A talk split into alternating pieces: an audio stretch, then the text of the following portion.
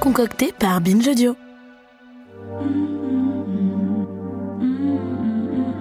Salut, c'est Judith, dont peut plus rien dire. Pendant les vacances, on fait une petite pause des débats. Mais je vous propose de redécouvrir notre chroniqueur Valentin Étancelin. Valentin, on l'a choisi dans notre équipe car il sait déceler la profondeur dans la légèreté. Il s'intéresse aux vêtements et aux messages politiques que ces derniers véhiculent. Ma chronique préférée de notre cher Valentin, c'est Pourquoi il faut interdire la jupe aux hommes hétérosexuels? Je vous propose qu'on la réécoute.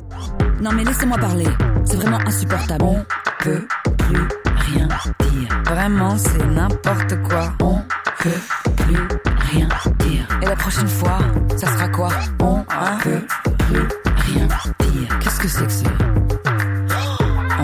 Plus rien dire.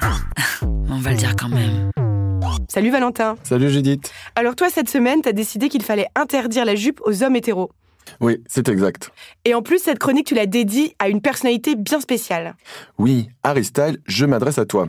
Oh, toi, joli chanteur brun, enjoué, qui au gré de tes clips et tes apparitions vestimentaires, nous émoustille toutes et tous grâce à tes frivolités vestimentaires.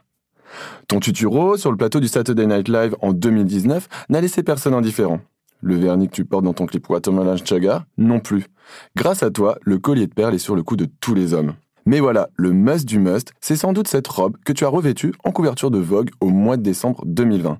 C'est vrai que cette robe bleue, pervenche, volumineuse, associée à une veste de smoking, pouvait faire mouche. Harry Styles se joue des règles, titrait alors le célèbre magazine de mode. C'est pas le premier mec hétéro à porter une robe pourtant.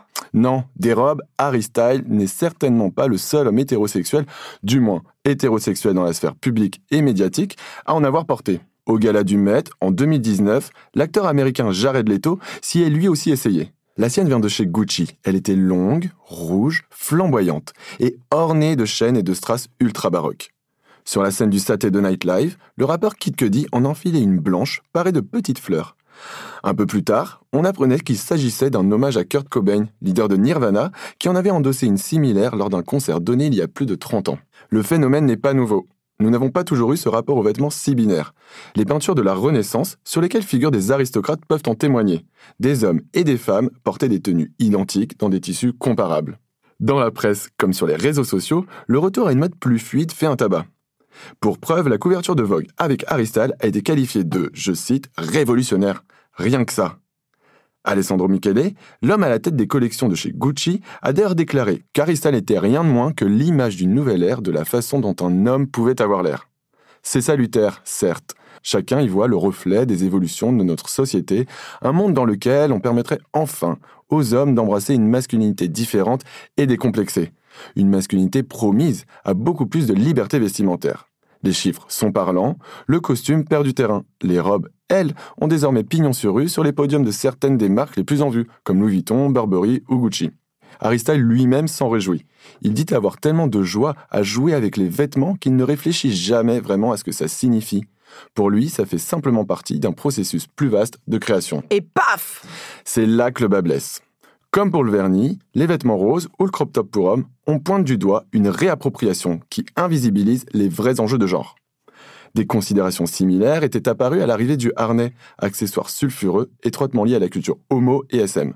Cette incursion témoigne d'une fâcheuse habitude qu'a le capitalisme à s'approprier les emblèmes de cultures marginalisées et à les vider de toute connotation politique pour en faire les symboles d'une nouvelle norme marketing. Comme l'a récemment dénoncé l'acteur afro-américain et ouvertement gay Billy Porter, Harry n'est certainement pas le meilleur exemple. Il n'incarne pas de révolution. Harry se moque de tout ça. S'il porte une robe, c'est uniquement parce que ça fait cool. Tout ce que Harry a à faire, ça ne serait pas seulement d'être blanc et hétéro. Contrairement à beaucoup de personnes gays ou trans en jupe, lui n'est pas ridiculisé, ni même stigmatisé ou encore agressé. Alors, comme lui, ces hommes hétéros portent-ils des robes pour se déguiser? Ces hommes hétéros qui portent des robes se rendent-ils à la Pride? Cela relève-t-il d'un jeu? Est-ce que ça met en péril leur sexualité et leur sécurité? Même s'il est primordial de ne jamais rejeter personne, ni de stigmatiser personne pour ses choix vestimentaires, certaines questions méritent d'être posées. Au pire, messieurs, il existe toujours le kilt. Nous, on se retrouve le vendredi 7 janvier pour le prochain épisode d'On peut plus rien dire. Et d'ici là, on compte sur vous pour porter vos convictions et garder la tête bien haute.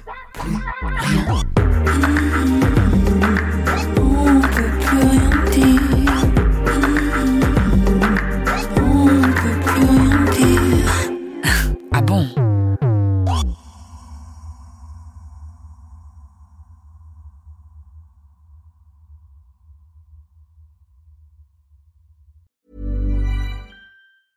Planning for your next trip? Elevate your travel style with Quince. Quince has all the jet setting essentials you'll want for your next getaway, like European linen, premium luggage options, buttery soft Italian leather bags, and so much more. And is all priced at 50 to 80% less than similar brands. Plus, Quince only works with factories that use safe and ethical manufacturing practices.